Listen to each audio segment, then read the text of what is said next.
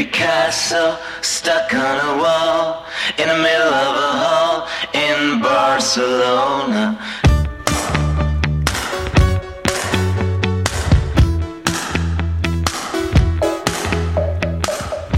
10h sur France Culture. Merci de nous écouter pour cette matinée Picasso qui dure jusqu'à midi.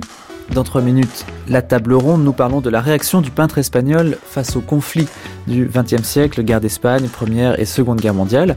Mais tout de suite, c'est le regard quotidien de Michael Barcelo.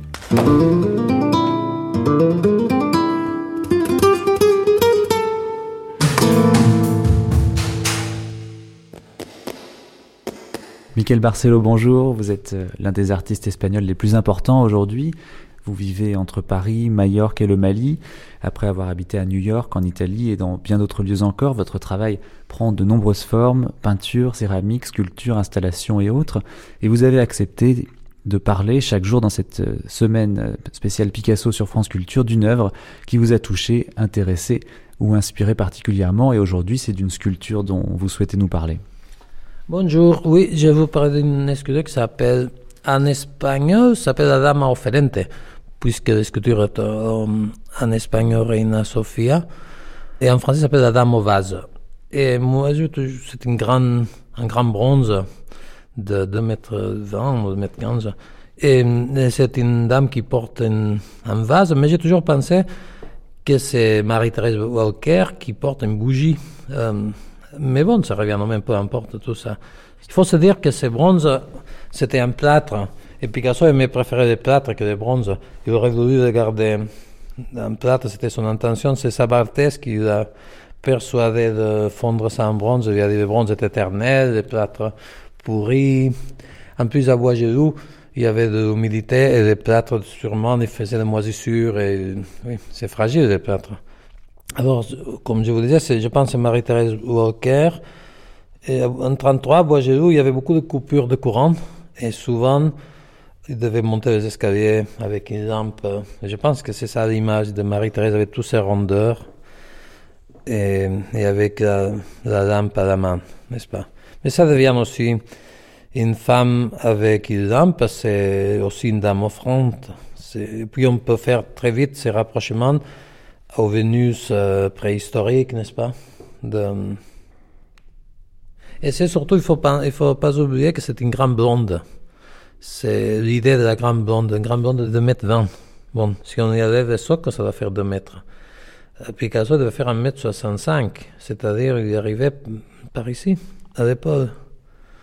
Cette image est magnifique, saisissante, non? Avec ses ventres gonflés.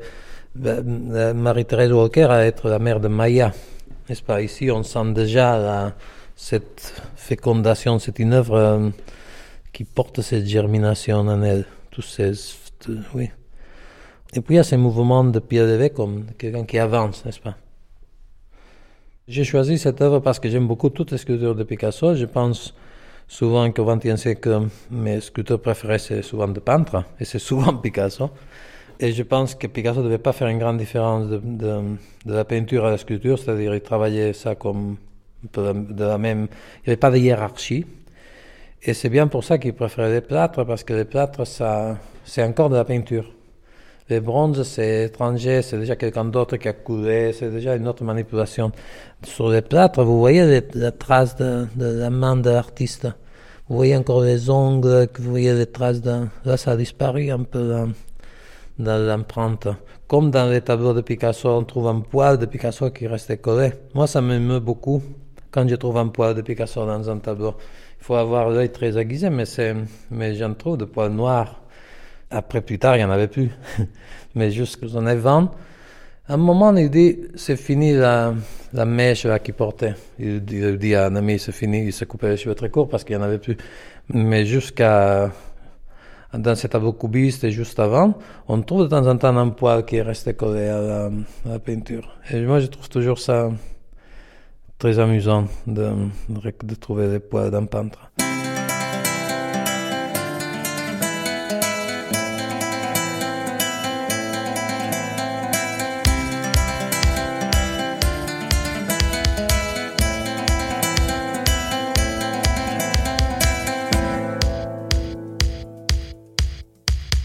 Le temps est venu, dans cette période de changements et de révolutions, de peindre d'une manière révolutionnaire. On ne peut plus peindre comme avant. Cette déclaration, Pablo Picasso l'a faite à l'organe de l'extrême gauche américaine New Masses en 1945. C'était au moment de son engagement au Parti communiste français alors qu'il représentait dans l'imaginaire collectif le grand artiste résistant, lui qui pourtant n'a pas pris le maquis et dont le courage physique n'était peut-être pas la caractéristique principale. Dans cette table ronde consacrée à Picasso pendant les conflits du XXe siècle, nous allons revenir à la fois sur la manière dont il a vécu ces périodes troublées, mais aussi sur les conséquences de ces déflagrations dans ses œuvres. Nous parlerons enfin de l'engagement de Picasso en général et plus singulièrement de ses liens avec le Parti communiste. Autour de cette table, aujourd'hui, trois historiens de l'art. D'abord Philippe Dagen, critique d'art au journal Le Monde, auteur parmi beaucoup d'autres livres d'un ouvrage sur Picasso, intitulé Picasso, et publié chez Azan en 2011, ainsi que d'un ouvrage intitulé Le silence des artistes face à la Grande Guerre, paru cette année chez le même éditeur. Également avec nous, Laurence Bertrand d'Orléac, spécialiste des liens entre le monde de l'art et les artistes pendant les guerres du XXe siècle. Vous êtes l'auteur de plusieurs ouvrages à ce sujet, dont L'art de la défaite, publié au Seuil en 2010, ou encore Après la guerre, publié chez Gallimard cette même année. Et enfin Brigitte Léal, directrice adjointe du Musée national d'art moderne en charge des collections, qui, je le rappelle, se trouve au sein du Centre Pompidou et qui dispose de plusieurs tableaux importants de Picasso, peintre dont vous êtes spécialiste, comme par exemple l'Aubade, peint justement pendant la Seconde Guerre mondiale. Bonjour à tous les trois et merci beaucoup d'être avec nous aujourd'hui. Alors sans plus attendre, je voudrais euh, aborder avec vous un premier thème qui est celui de Picasso pendant la Première Guerre mondiale. C'est vrai qu'on a plutôt tendance à mettre l'accent sur euh, la guerre d'Espagne et sur la Seconde Guerre mondiale. Qu'en est-il de la première? Quelle est au fond l'importance de cette guerre dans la trajectoire euh, de Picasso alors qu'il semble en être resté plutôt en marge? Pourrait commencer avec vous, Laurence Bertrand d'Orléac. Moi, je crois que du point de vue de la relation à la guerre, euh, donc les choses se, se, se déclarent plutôt euh, après. Peut-être que je me trompe, j'ai envie d'entendre euh, Philippe sur cette question. Philippe Dagen, qu'est-ce que vous en pensez? Bon, D'une part, je ne suis pas le, la pitié concernant la Première Guerre mondiale. Euh, D'autre part, je pense que c'est une guerre qu'il a vécue par euh, amis interposés, euh, pour quelqu'un chez lequel la notion d'amitié est vraiment capitale. Euh, amis dont deux d'entre eux, qui étaient quand même ses deux amis les plus proches, euh, Braque, le premier, Apollinaire, le deuxième, ont été gravement blessés pendant la Première Guerre mondiale. Et Apollinaire, on le sait, Picasso est à plusieurs reprises allé le visiter quand il était euh, hospitalisé euh, à Paris. Évidemment, comme ressortissant espagnol à cette date-là, Picasso n'est pas directement concerné par la mobilisation. Euh, Ceci étant, euh, il se trouve qu'il se trouvait au moment de la mobilisation à Avignon en compagnie de Braque et de Derain, et qu'il les a euh, accompagnés à la gare d'Avignon dans le train qui les emportait vers leur, régiment respectif. Je pense que sans la, s'il ne l'a pas éprouvé dans sa dans sa chair, il a peut-être mieux connu la Première Guerre mondiale qu'on l'imagine euh, souvent. Est-ce qu'il y a une distance qui s'établit du coup entre Picasso et euh, ses amis qui eux y vont? Parce que au fond, euh, même s'il est espagnol et même si on peut comprendre qu'il ne participe pas en tant que tel à la Première Guerre mondiale aux côtés des Français, il y a quand même une distance quand ils reviennent à Paris. Oui, assurément. si, si vous comparez l'expérience que Picasso peut avoir de la guerre à celle de quelqu'un comme Léger, qui visite, si j'ose dire, le champ de bataille de Verdun comme brancardier et qui voit des choses abominables, oui, évidemment, il y a une différence majeure. Euh, il y en a une autre, mais qu'il n'a peut-être pas perçue immédiatement, c'est que certains, je pense à Dering en particulier, ont développé euh, à son égard un, ressentiment réel, dans la mesure où il était à Paris, où euh, sa carrière ne connaissait, c'est le moins que l'on puisse dire, aucun ralentissement, alors que eux était encore euh, mobilisé. Au moment où Picasso euh, épouse Olga, euh, Derain envoie à, sa compagne euh, des lettres qui sont très, très amères, très vindicatives à l'égard de, de, Picasso. Donc, pour toutes ces raisons-là, oui, il y a des, des, il y a des fissures. On, on, sait tous que Picasso a prétendu, de manière plus ou moins narquoise, n'avoir jamais revu Braque après août 14, alors que bien évidemment, dans la vie, ce n'est pas ce qui s'est produit. C'était une manière pour lui de, de dire à quel point ils étaient désormais séparés. Est-ce que vous le sentez, Brigitte Léal, quand vous regardez les, les peintures, les œuvres de, de cette période Est-ce que vous sentez quand même cette guerre quand même qui est un, un arrière-fond finalement à la vie de Picasso, qu'on le veuille ou non?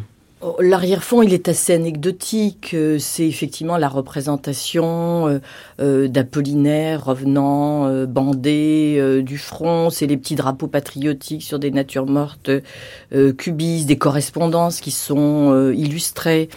Euh, mais effectivement, comme, euh, comme le dit Philippe Dagen, il n'y a pas d'impact euh, très fort. Il n'y a pas une iconographie de la guerre de 14 chez Picasso comme elle existe chez Léger, bien sûr. Ça veut dire qu'il n'est pas touché alors au fond, ou, ou alors il ne veut pas que ça se traduise dans sa peinture? Il est touché parce qu'il est séparé de tous ceux avec qui il a travaillé depuis le début du siècle. Mais c'est le moment, effectivement, comme l'a dit Philippe, où sa carrière connaît un rebondissement euh, extraordinaire. C'est la création euh, euh, de parades huées lors de la première au Châtelet en mai 17, mais il pénètre un autre milieu, une autre clientèle. Ce sera Paul Rosenberg en 1919. Donc c'est vraiment une sorte de première acmé de, de son succès, de sa reconnaissance sociale. Philippe Dagen, un mot. Parade, c'est aussi la parade militaire et c'est aussi la parade, euh, c'est un titre qu'utilise Picabia. Donc moi, je me demande quelquefois si dans Parade il n'y a pas aussi un léger côté dadaïste euh, que l'on a peut-être pas suffisamment euh, envisagé jusqu'à présent. Alors Philippe Dagen, dans votre ouvrage Le silence des artistes face à la Grande Guerre, vous racontez que finalement les peintres n'ont pas voulu, dans leur grande majorité, représenter frontalement euh, la guerre de 14, euh, ses tueries, ses corps déchiquetés et l'horreur des tranchées. Est-ce que vous pouvez nous dire un petit peu, dans les tableaux de Picasso, euh, comment est-ce que lui euh, appréhende cette question de l'horreur euh, Parce que ensuite et avec Guernica, il va y avoir une évolution dans la manière dont Picasso représente l'horreur. Alors à ce moment-là, qu'en est-il et comment est-ce que ça va évoluer? Pardon, mais la question ne me semble pas seulement de savoir s'ils auraient voulu, si les peintres auraient voulu représenter, mais s'ils pouvaient représenter. il y a dans la Première Guerre mondiale un certain nombre de phénomènes matériels physiques qui échappent totalement à ce que la peinture, euh, la sculpture peuvent réaliser. Donc euh, euh, il y a évidemment dans certains cas un réflexe d'effroi, par exemple chez Fernand Léger, qui fait qu'il voit et ne représente pas, mais il y a aussi euh, des éléments euh, simplement objectifs qui font que vous ne peignez pas, ou avec la plus grande difficulté, euh, l'explosion d'un obus, l'expansion d'un nuage de gaz toxique, ça ne se peint pas. Alors avançons un peu dans le temps, si vous le voulez bien, avec l'éclatement de la Seconde Guerre mondiale et l'occupation de la France par les Allemands, Picasso va se retrouver sur le papier, en tous les cas, en, mauvaise posture, Laurence Bertrand d'Orléac?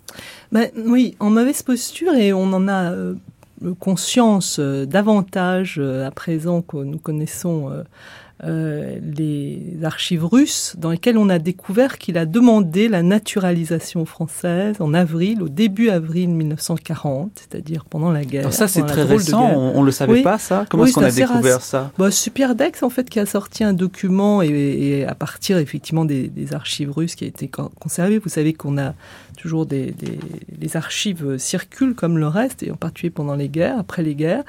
Et euh, voilà, donc euh, à la faveur de la découverte de ces archives. Donc du coup, et moi la première, j'ai pu prendre conscience euh, de la situation psychologique de Picasso au, début, justement, pendant la drôle de guerre et, et ensuite pendant l'occupation. Donc il était, il demande la naturalisation française. On lui refuse au prétexte de ses amitiés anarchistes. Bon, euh, Alors elles sont réelles, ces amitiés anarchistes Les amitiés, oui, qu'il était anarchiste. C'est du temps quoi de Barcelone Oui, c'est du temps de Paris. de, Paris, Quand il est arrivé à Paris, il avait, comme à peu près tous les artistes à l'époque, je pense, des fréquentations anarchistes. Bah, C'était quelque chose qui était, euh, disons, très, très, très largement partagé. Et, euh, et donc, en fait, bon, les, les, policiers ont fait leur travail, comme toujours, et donc les, quelques indicateurs ont noté qu'effectivement, il euh, voilà. Donc, euh, on, a, on a prétexté de cela pour ne pas lui donner la naturalisation française. Ce qui est très important parce qu'il ne l'a jamais dit. Il en a gardé sans doute vraiment une blessure importante, on ne l'a jamais su. Et il n'a jamais redemandé la naturalisation française. Est-ce qu'il a euh, même dit qu'il ne la souhaitait pas Parce qu'on a dû lui poser la question, j'imagine, pourquoi ne demandez-vous pas la naturalisation? Et alors là, qu'est-ce qu'il disait Qu'il ne, la voulait pas, tout simplement? Oh, vous savez, d'abord, je suis pas sûr qu'on lui ait posé la question. C'est des questions en France qui sont assez peu posées, en fait. On est assez peu disert sur ce type de questions, je crois. Et donc, euh, toujours est-il qu'il il est mort espagnol. il faut quand même le, rappeler, et qu'il a essayé d'être français. Et euh, on y reviendra peut-être quand on parlera de son adhésion au Parti communiste, mais il me semble aussi que ça a joué, c'est-à-dire que c'était un homme euh, qui était euh, sans, sans, sans, famille de fait et, sans, et sans, sans, patrie, qui avait perdu sa patrie et qui était dans une patrie qu'il, nouvelle mais qu'il refusait. L'occupation donc euh, survient après les événements qu'on sait, après la fin de la, drôle de guerre, et il se retrouve euh, comme évidemment euh, le, le, le, personnage non grata par excellence. Il est à la fois étranger et il incarne vraiment au sens fort l'art moderne.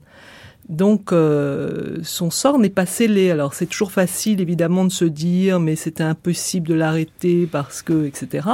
Il a été question quand même à un moment donné, le chef de la Gestapo à Paris euh, avait vraiment des vues sur lui et il a fallu la protection, la double protection en fait d'une part de Cocteau qui avait accès à Arnaud Brecker, le sculpteur favori de Hitler et du Reich, euh, il a fallu donc cette protection-là d'une part et d'autre part euh, la protection de Dubois, qui était un haut fonctionnaire euh, français et qui avait encore quelques pouvoirs, disons, dans les, les méandres de la politique et sous Vichy, euh, pour effectivement que Picasso euh, finalement euh, reste à Paris, ce qu'il souhaitait. Hein. Il aurait très bien pu partir, s'exiler aux États-Unis.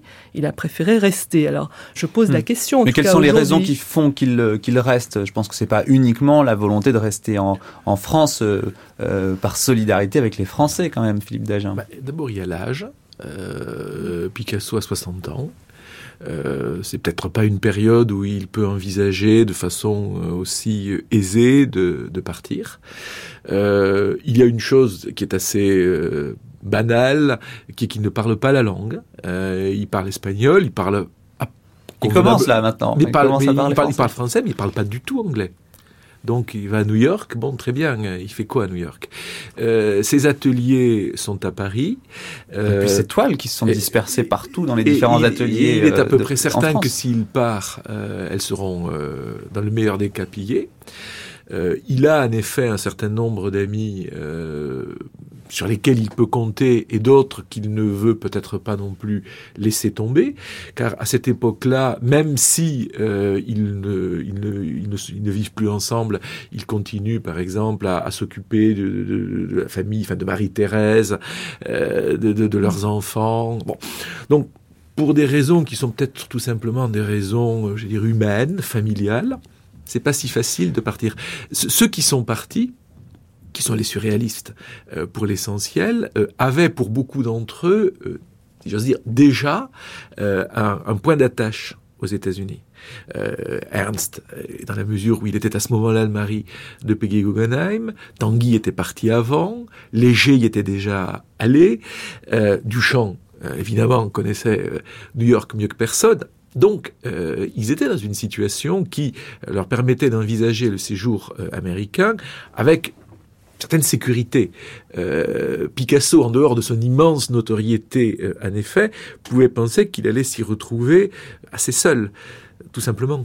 Alors cette, euh, cette question de la nationalité, au moment où vous l'avez appris, est-ce que ça a changé quelque chose dans votre perception de Picasso? Est-ce que vous avez réévalué certains moments de sa vie ou de, ou de sa personnalité, Brigitte Léal et puis ensuite Philippe Dagen Bien sûr, ce sont des œuvres qui sont imprégnées euh, de sa biographie, mais je crois qu'il faut cesser aussi de regarder l'œuvre de Picasso uniquement à travers le, le, prisme biographique qui a étouffé en quelque sorte la lecture de son œuvre. Mais alors sur cette question, alors par exemple, ou sur cette période, qu'est-ce que vous auriez envie de dire d'un point de vue pictural sur euh, Picasso à ce moment-là, Picasso dans la guerre?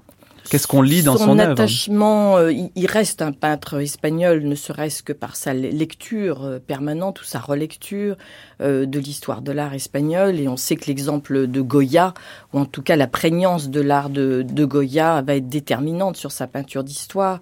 Mais c'est aussi, euh, on peut parler aussi de l'exemple de Poussin, etc., etc. Donc, je, je pense vraiment que la question de la nationalité est presque secondaire. En, euh, bon, à l'exception euh, de, de l'impératif de sécurité, de la protection qu'aurait pu euh, effectivement lui accorder ce nouveau passeport. Mais c'est quelqu'un qui continue son œuvre, vaille que vaille. Il y a une œuvre importante créée pendant la guerre et pas seulement euh, des œuvres engagées, entre parenthèses. Il y a aussi tous les portraits. il y a effectivement le, cette présence dans l'atelier. Philippe Dagen l'a dit. il n'est peut-être pas parti tout simplement en dehors de ses attaches familiales parce qu'il y avait cette œuvre énorme qui était là, euh, dispersée dans ces divers ateliers. Euh, Qu'est-ce qu'elle serait devenue, ce- cette œuvre, toute cette, cette accumulation de peintures, de sculptures, de gravures? D'ailleurs, il a essayé de sauver un là? petit peu un certain nombre d'œuvres en les envoyant pour le coup aux États-Unis, non? Euh, il, il a fait partir a les éléments qui, lui a- semblaient les plus qui importants. a circulé. euh, Il a surtout eu la chance, et c'est un pur, une, pure coïncidence, qu'il y avait une, une rétrospective au MoMA au à ce moment-là, et que donc les tableaux ne sont pas revenus. Il les a pas envoyés pour les mettre à l'abri, ils se sont trouvés tout naturellement euh, à l'abri. Euh, sur la question de la nationalité et de la patrie, j'avoue que j'ai un sentiment un petit peu différent du vôtre. Quels sont les marchands de Picasso? Kahnweiler, il se cache parce qu'il est juif. Rosenberg, il émigre parce qu'il est juif. Euh, Loeb, il émigre parce qu'il est juif. Quels sont les collectionneurs de Picasso? Cannes, il émigre et sa collection est pillée. Les David Veil. Euh, la patrie de Picasso est entourée euh, d'amis et de collectionneurs qui sont condamnés euh, à l'exil par les lois antisémites du gouvernement de Vichy et par euh, la pression du Troisième Reich. Donc, euh, la situation d'angoisse liée à la non-nationalité française, me semble-t-il, est, est redoublée par le fait, et la presse collaborationniste s'est empressée de le dire, que Picasso était considéré euh, par certains pamphlétaires comme un semi ou quasi-juif.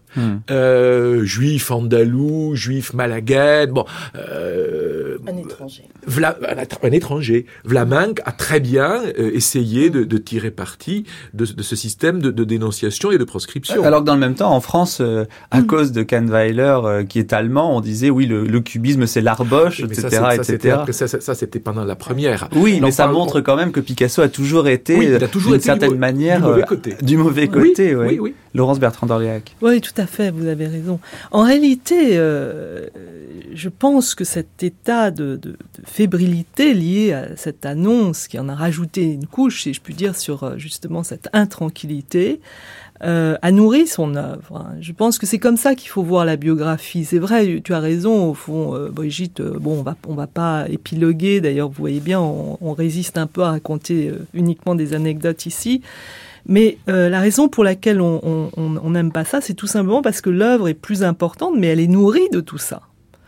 Par exemple, alors? Bah, par exemple, justement, je pense que quand Picasso fait L'homme au mouton, c'est pour répondre à Vlaminck et à cet article ignoble qu'il écrit en mai euh, 1900, euh, en juin pardon 1942 où il dénonce Picasso comme celui qui a fourvoyé tout l'art euh, moderne. euh, euh, c'est une autocritique d'ailleurs en règle et publique, puisqu'il dit qu'il a participé de l'accouchement de la catastrophe lui-même, puisque Vlaminck a été fauve avant de revenir à des petits paysages embourbés et terreux.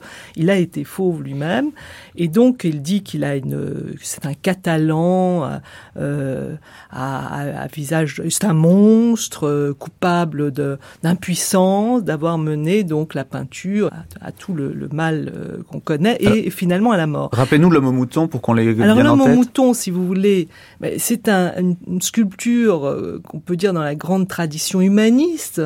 Euh, j'ose même dire classique, avec euh, une sorte de figuration. Et c'est pas, pas le classicisme de Brecker, justement. C'est pas du tout. Alors, il s'oppose évidemment aussi à l'académisme euh, complètement euh, débridé d'Arnaud Brecker, qui a très mal compris la leçon de Despio Mayol qu'il adore. Mais par l'homme au mouton, qui est presque une, une des exceptions dans sa, sa- son œuvre de l'occupation, il répond donc à ça. J'ai toujours vu une sorte de clin d'œil en disant, écoutez, vous m'accusez d'être un étranger. Même André Lotte lui, lui reproche de finalement d'être très espagnol, etc. Très bien. Je vais vous montrer que je sais être pondéré. Euh, je vais vous montrer que je sais faire de l'art euh, classique, etc.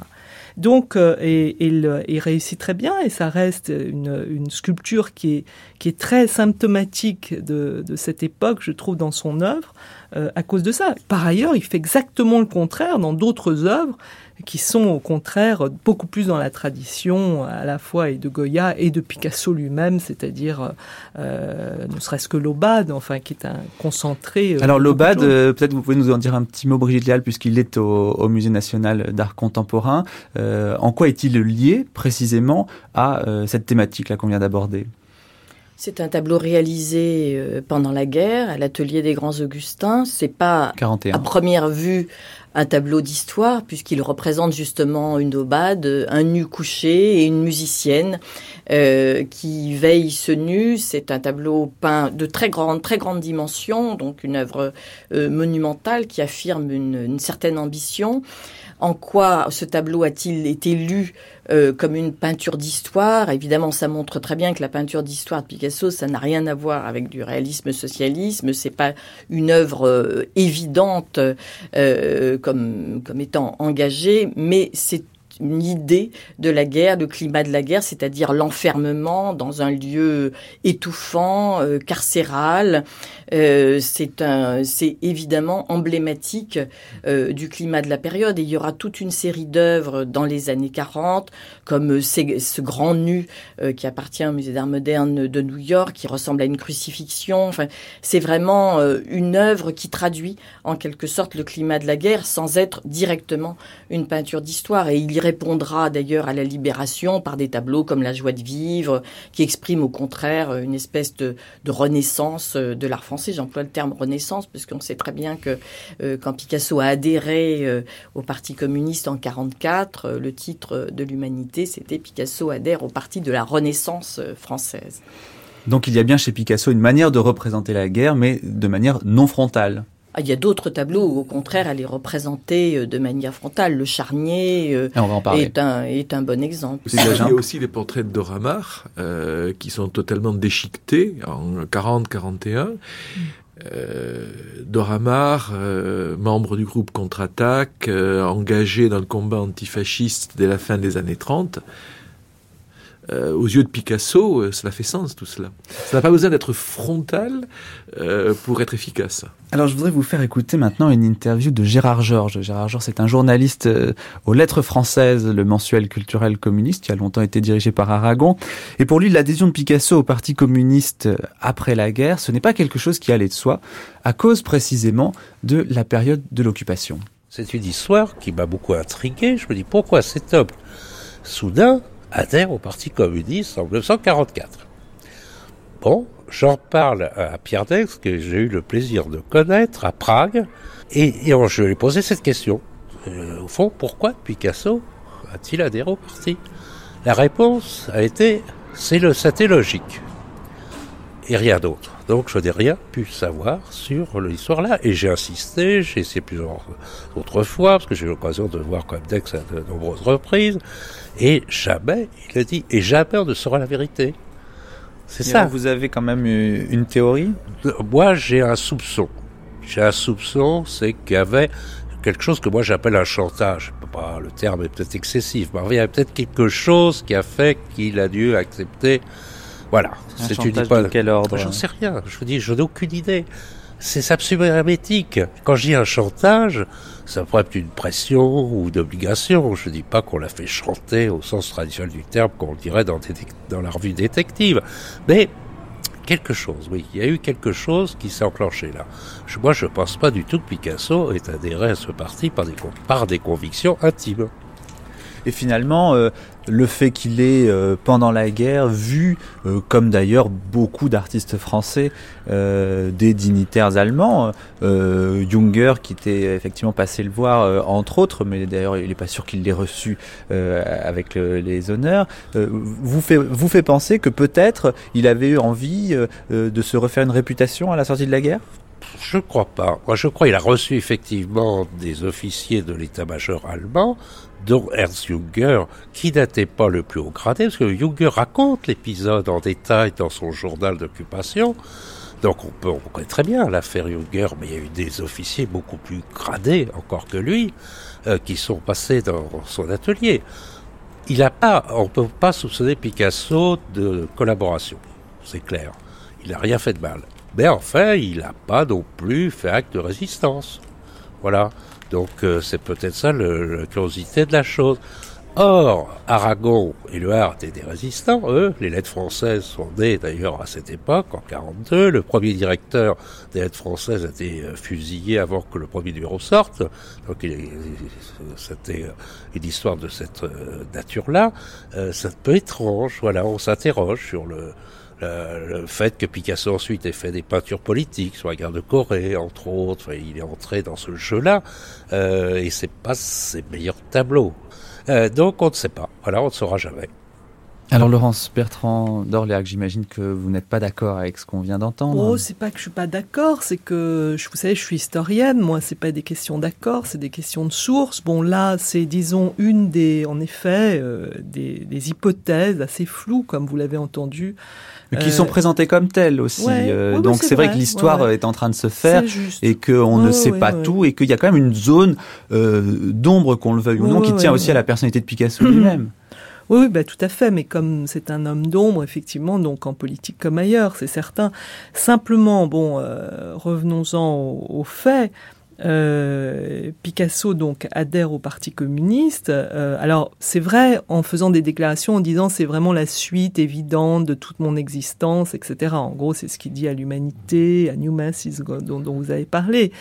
Euh, bon c'est c'est pas complètement vrai, c'est pas complètement faux. Il a quand même été républicain. N'oublie pas qu'il a eu quand même des responsabilités euh, un moment de, de, de la guerre d'Espagne, en Espagne même. C'est quand même quelqu'un qui a, qui a, qui a pris parti. Euh, en Espagne, il n'est pas allé en Espagne, il était directeur du Prado. Bah oui, d'accord, mais quand on est directeur du Prado. Depuis Paris, directeur du Prado. Quand on est directeur à ce moment-là, symbolique, etc., on peut quand même pas euh, douter de l'engagement euh, républicain de Picasso. Sinon, on commence à douter de tout. Enfin, je sais pas ce que vous en pensez. Absolument. Absolument. Pourquoi, pourquoi, un exemple, pourquoi il, il s'engueule avec Gertrude Stein? Euh, pendant justement, y compris pendant l'occupation, pas seulement parce que Gertrude Stein ne comprend rien à la poésie de Picasso, mais aussi parce que Gertrude Stein est protégée par euh, Bernard Fay, qui dirige la euh, Bibliothèque nationale à l'époque. Antisémite notoire. Antisémite notoire, en effet, anti-maçon notoire également, et que Gertrude Stein, effectivement, a pour projet de faire traduire et de traduire elle-même même les, les discours du maréchal Pétain. Bon, euh, donc Picasso a des vrais engagements. Simplement, euh, son engagement au Parti communiste, évidemment, est singulier. Il le restera quand il fait, quand il se retrouve, et on en parlera peut-être, à faire le, portrait de Staline en 53 et qu'il est accusé d'être, de rester un artiste moderne, au fond, de ne pas être capable d'être un propagandiste. Ça, il l'assumera. Euh, donc, euh, il assumera des épisodes aussi qui sont certainement plus staliniens, mais en même temps, il restera lui-même. Alors, j'ajoute que à la Libération, c'est vrai que on lui force un peu la main, que Éluard vient le voir sans arrêt, etc. Ça c'est vrai, il faut bien toujours des intermédiaires pour euh, que quelqu'un adhère. C'est pas lui qui va vraiment directement en particulier, c'est le PC qui vient le voir, effectivement. Mais euh, ça ne l'empêchera pas de continuer à être lui-même. Mais c'est là où je reviens à cette histoire de naturalisation. Je pense que Picasso, quand même, est quelqu'un qui a besoin d'une famille. C'est un esprit et c'est un tempérament archaïque. Il trouve, il le dit d'ailleurs, une sorte de famille dans le Parti communiste. Est-ce qu'il le voit beaucoup euh, au quotidien? Est-ce qu'il Ah oui. s'implique beaucoup dans Ça, le Parti quand on communiste? entend parler, euh, il, euh, quand on entend parler, y compris le, le- le- le fils de Picasso, il se souvient petit que les membres du Parti communiste venaient, faisaient une tour. Alors tous, hein, bon, enfin, qu'il soit Éluard, euh, il y a eu Pierre Daix, bien sûr, il y a eu également Pignon qui était sans arrêt là.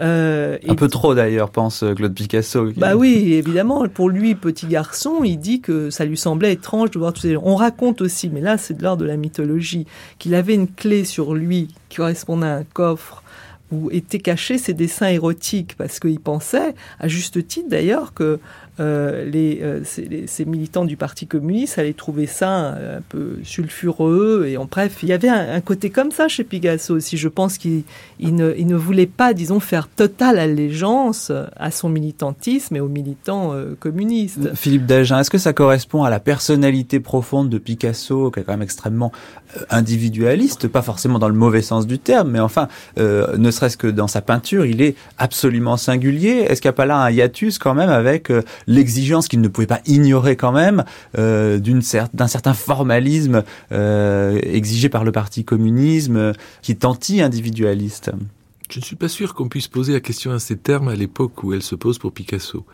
Euh, formalisme, vous voulez dire le réalisme Par socialiste exemple, oui. Oui, je ne pense à- avant les textes de d'Aragon, je ne pense pas que, que, que Picasso en sache grand chose.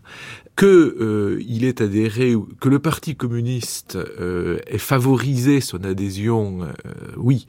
Euh, que beaucoup d'intellectuels euh, français aient euh, rejoint le Parti communiste après la libération afin de, de, de de réécrire une partie de leur biographie, euh, c'est certain, mais cela me semblerait à tout prendre beaucoup plus accentué dans le cas de Jean-Paul Sartre que dans celui de Pablo Picasso.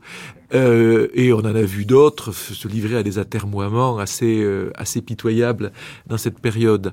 Euh, par ailleurs, il faudrait, je crois, pas, pas surestimer la hum, docilité de Picasso à l'égard du Parti communiste, et cela euh, s'est vu très vite et en particulier en, en 48, au moment du, du congrès de la paix, euh, quand euh, l'un des rares voyages que Picasso, qui semble-t-il n'aimait pas beaucoup voyager, euh, en tout cas en dehors de France, est, est, ac- est accepté de faire, il se rend au congrès de la paix à Wrocław, si je me Oui, souviens bien, et là, il fait quelque chose qui a été, qui a mis les officiels du Parti communiste polonais et de l'Union soviétique dans une situation assez désagréable. C'est qu'il a violemment insisté pour visiter Auschwitz. Et ça, on a vraiment tout fait euh, pour l'empêcher. Les communistes ont vraiment tout fait pour l'empêcher de visiter Auschwitz, jusqu'à ce qu'ils mettent véritablement tout le poids de son nom euh, dans la balance et pour leur forcer véritablement la main. Donc, dès ce moment-là, euh, les choses sont, si j'ose dire, parties sur une base dont on sait qu'elle ne peut aller que vers un divorce, une séparation avec les instances du Parti communiste. Et là où je rejoindrai tout à fait Laurence, c'est que je distinguerais son rapport aux militants, et en particulier aux militants de la Côte d'Azur, il a toujours été pour eux une très grande fidélité, il a aidé la presse communiste niçoise, c'est-à-dire il a donné des dessins. Oui, en effet, il y a un côté familial, il y a un côté camarade, il y a aussi un côté espagnol, il y avait beaucoup de républicains espagnols qui étaient communistes.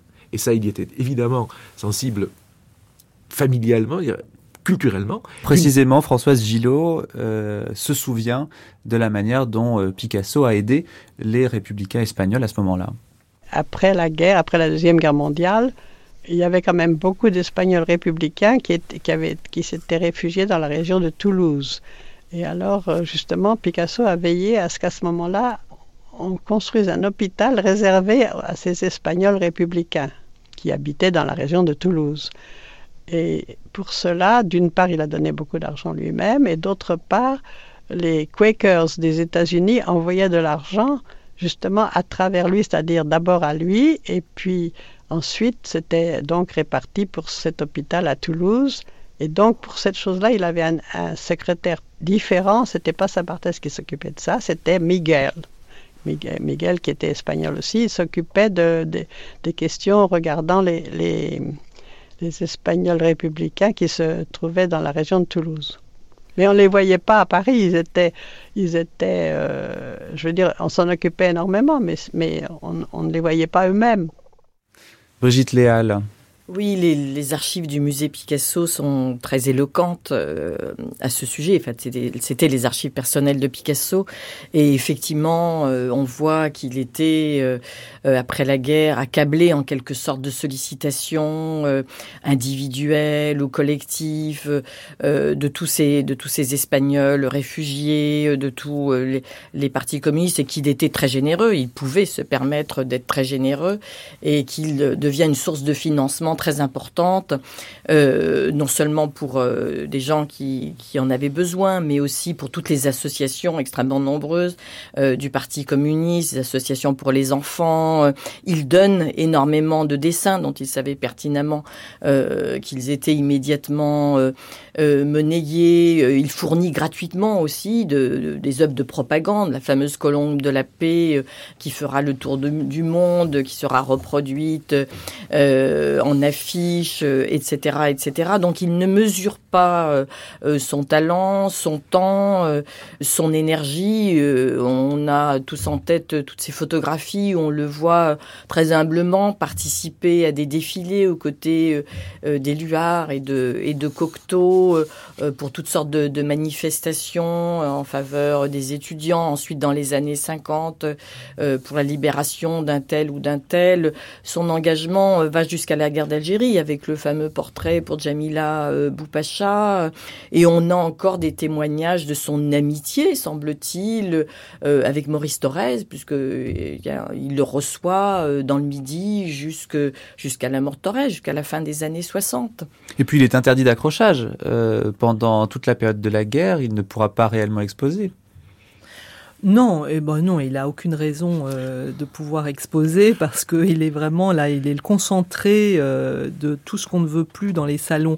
vous savez, pire que la censure, euh, pendant l'occupation, il y a eu l'autocensure et dans les salons aussi, c'est-à-dire que euh, et dans les galeries aussi, c'est-à-dire que on a fantasmé aussi sur la position euh, des Allemands. Au fond, euh, l'un des premiers salons où euh, quelqu'un euh, a rapporté à Hitler que ça n'allait pas du tout et ça correspondait pas du tout à la, la pratique de la, de la, du combat contre l'art dégénéré. Et Hitler a répondu, mais écoutez, laissez-les dégénérer, on s'en occupera après la victoire finale. C'est très non, mais c'est parfait, c'est exactement ça. Euh, il n'y avait pas, il y avait pas d'enjeu. Euh, Qu'en Allemagne, on n'expose pas Beckman ou Dix, oui, parce que c'était l'Allemagne. Mais dans les pays asservis, euh, on pouvait bien, pouvait bien en effet croupir dans leur médiocrité. Ça, faisait au fond plutôt le jeu de l'occupant qu'autre chose. Ce qui est intéressant, c'est que pourtant il y a eu cette autocensure de la part des Français, et il y a eu aussi quand même évidemment euh, une censure allemande, en particulier, bon, il fallait pour les galeries euh, amener les listes de noms, et j'ai eu des témoignages qui me disaient que ils avaient tenté par exemple d'exposer Fernand Léger, et on leur disait très bien, mais pas Fernand Léger. Euh, donc ça existait aussi, disons, je caricature un petit peu, mais la tendance c'était ça. La, tendance lourde, c'est plutôt l'autocensure, et ça correspond correspondait aussi euh, à ce que pensaient un certain nombre de Français eux-mêmes qui n'avaient pas besoin des Allemands pour vouloir épurer la scène artistique euh, de euh, ces saints judéo-maçonniques et euh, de, de, de, de, personnalités comme euh, et d'œuvres comme celle de Picasso. Et comment vit-il alors Judéo-maçonnique, c'est l'expression qu'employait Jean Bazaine pour lutter contre la corporation des arts graphiques et plastiques. Et comment vit-il alors? Il vend, il continue de vendre des toiles parce que la, la, guerre, après tout, elle aurait pu durer des années. Les Allemands auraient pu rester très longtemps. Comment est-ce qu'il fait? Il avait de toute façon de, de, de l'argent de côté, donc il n'avait pas besoin de, il n'avait pas besoin de vendre. Je pense qu'il n'a, pour ainsi dire, pas vendu du tout dans cette période-là, mais il, avait euh, suffisamment euh, accumulé, il thésaurisait pas mal, euh, et donc je pense que ça, ce n'était pas un, un, énorme problème. D'autant plus qu'il disait, vous parliez de biographie, qu'il vivait avec très peu de choses. Un peu de charbon, qui lui était donné un effet. Ça, il en avait beaucoup. Grâce, pas, pas tant que ça, mais grâce au préfet du bois euh, en, en, partie, comme l'a rappelé Laurence. Euh, et puis, et puis, et puis de la nourriture. Mais il n'y a pas des, il y a pas des besoins considérables. Il est euh, avenue des, euh, rue des Grands Augustins. Il bouge très peu. Alors je vous propose d'écouter à présent une courte interview de Pierre Dex, qui est, comme vous le savez, l'un des biographes de Picasso et qu'il a connu par le biais de Paul Éluard et du Parti communiste, euh, parti auquel il a adhéré après avoir été interné au camp de Mauthausen. Et donc le jour où, Pierre Dex rencontre pour la première fois Picasso, c'est également le jour où il découvre son tableau Le Charnier.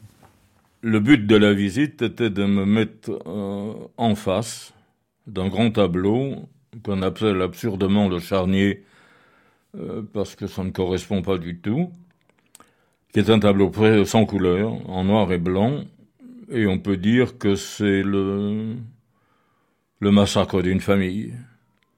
Le père a été euh, tué et, probablement torturé. Il a les mains liées au centre de la scène, ce qui renvoie à Guernica. Euh, la mère a été tuée avec le bébé.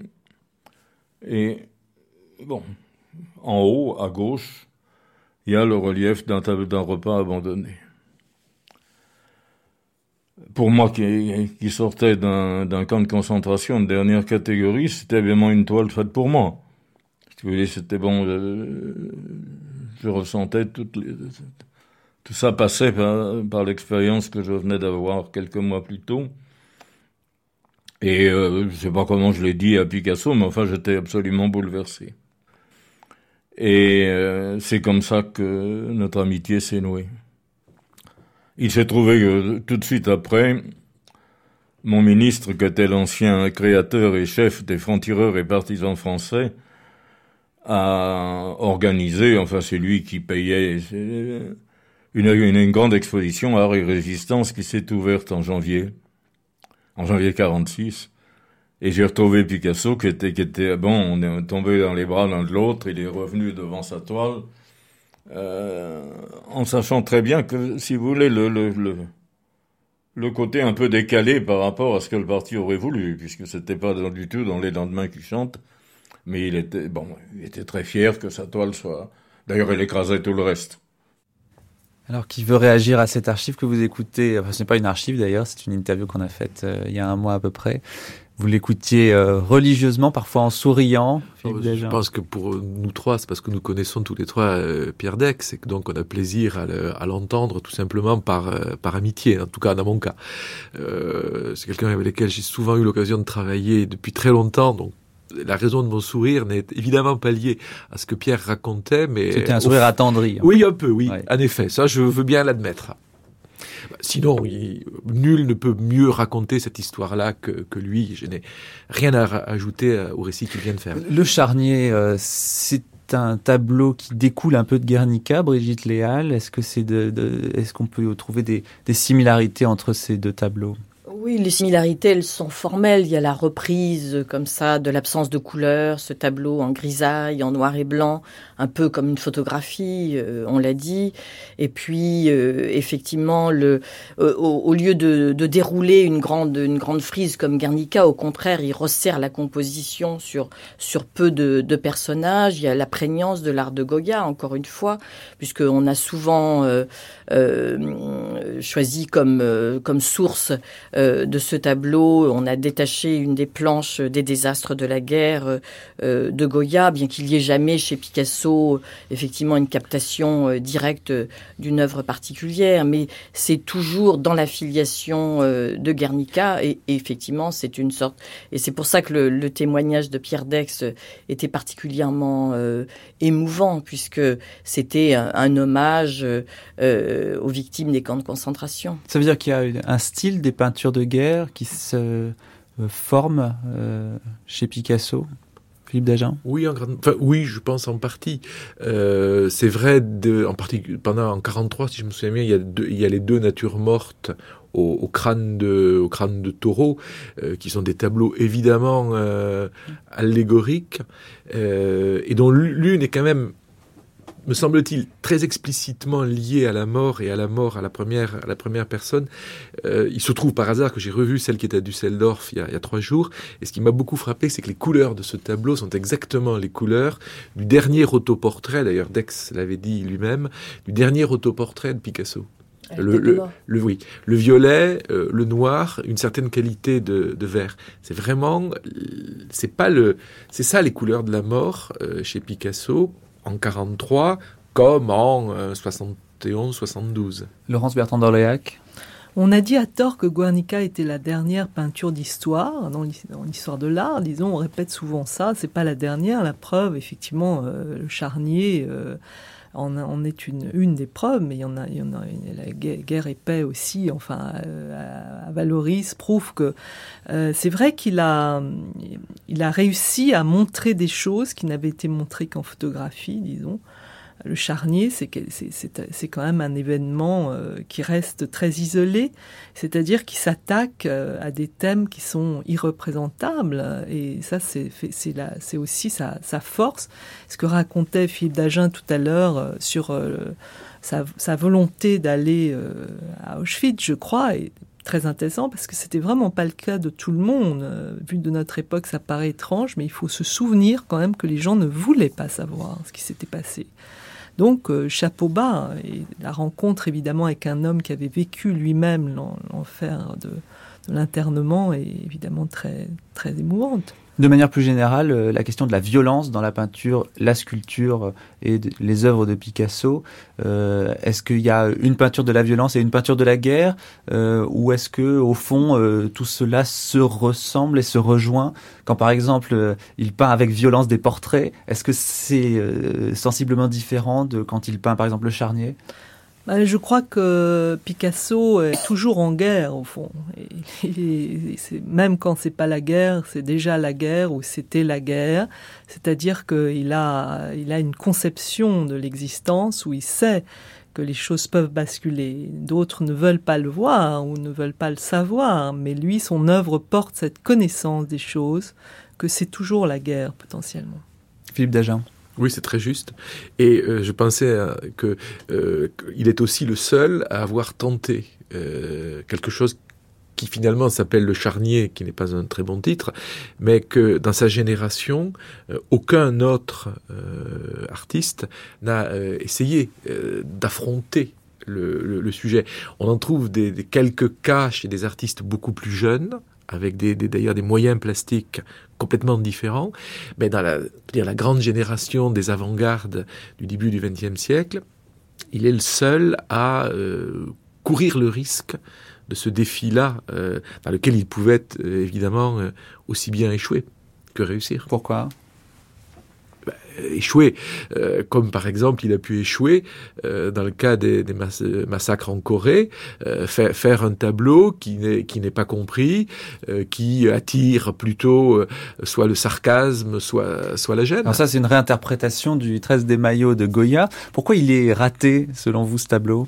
Je ne sais pas s'il est raté. Ce que je sais, c'est qu'il a été considéré comme raté au moment où Picasso l'a euh, l'a révélé. Euh, Aujourd'hui, euh, peut-être faudrait-il le, le revoir.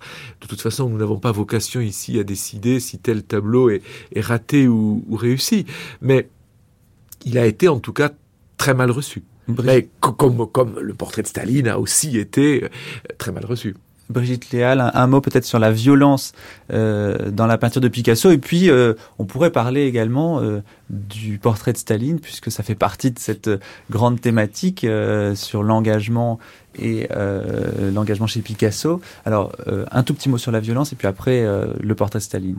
La violence, euh, à travers les portraits de, Picasso, par exemple La femme qui pleure de, de Dora Maar, euh, Philippe Dagen a très bien rappelé que effectivement Dora Maar a été la compagne des années de guerre, une compagne euh, engagée, liée à bataille, elle est le modèle en quelque sorte. J'aime pas beaucoup ce terme parce que c'est une allégorie, c'est à la fois un portrait et une allégorie. C'est la femme qui pleure, donc c'est un emblème très fort, très puissant euh, de la guerre civile euh, espagnole qui est toujours qui a gardé sa force expressionniste. C'est ça la violence chez Picasso.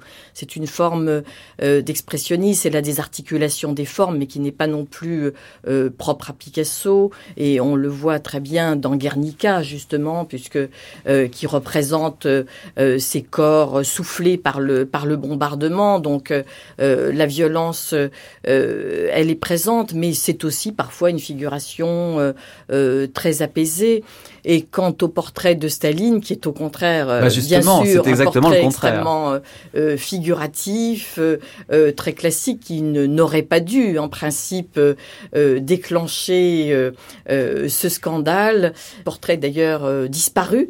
Pour si, replacer euh, un petit peu les choses, c'est au moment de la mort de Staline, donc euh, c'est les lettres françaises d'ailleurs, C'est Louis Aragon. C'est Louis Aragon. Première page euh, des lettres qui, de- qui françaises. demande donc à Picasso un, un portrait. Euh, Racontez-nous, alors je ne sais pas, euh, Philippe Dagen, si vous voulez. peut tous, mais euh, Oui, bon, enfin, vas-y Laurence. bah. Disons, tu, tu dis qu'il est classique, en fait, il est, il est quand même sacrément... euh, C'est-à-dire que Staline apparaît très rajeuni, bon, ça, ça allait plutôt. BD. Mais pour on le, le reconnaît reste, absolument euh, pas, parce que oui, il est- il a quoi Il a qu'il- 20 ans sur le portrait de, Il est- de- de oui, Picasso. mais il n'est pas tellement à son avantage non plus, quoi. C'est un peu un personnage de BD, en effet. Ça correspond pas exactement à la solennité, je crois, qu'on, qui, que Staline lui-même aurait espéré probablement voir euh, circuler, disons, dans ce, ce parti euh, qui avait été très docile, il faut bien le rappeler, à son égard. Et qu'est-ce que ça veut dire alors? Est-ce que c'est fait à dessein pour se moquer? Euh, Est-ce que Picasso euh, est ironique là quand il fait ce portrait Bah, Staline lui il reste Picasso. euh, c'est évidemment, c'est là, on voilà, on, on est au cœur de la contradiction d'un Picasso au Parti communiste français. C'est qu'il y a des limites. C'est-à-dire que comme il reste lui-même, évidemment, là il y a une rencontre qui qui fonctionne pas très bien entre le l'impératif politique de, de de consacrer une personnalité euh, dans toute la solennité qui est nécessaire, et puis Picasso qui lui continue euh, à, faire ce qu'il a envie de faire, c'est-à-dire oui, peut-être, euh, en effet, il le voyait peut-être comme ça aussi. Il y a quelque chose avec cette énorme moustache, par exemple.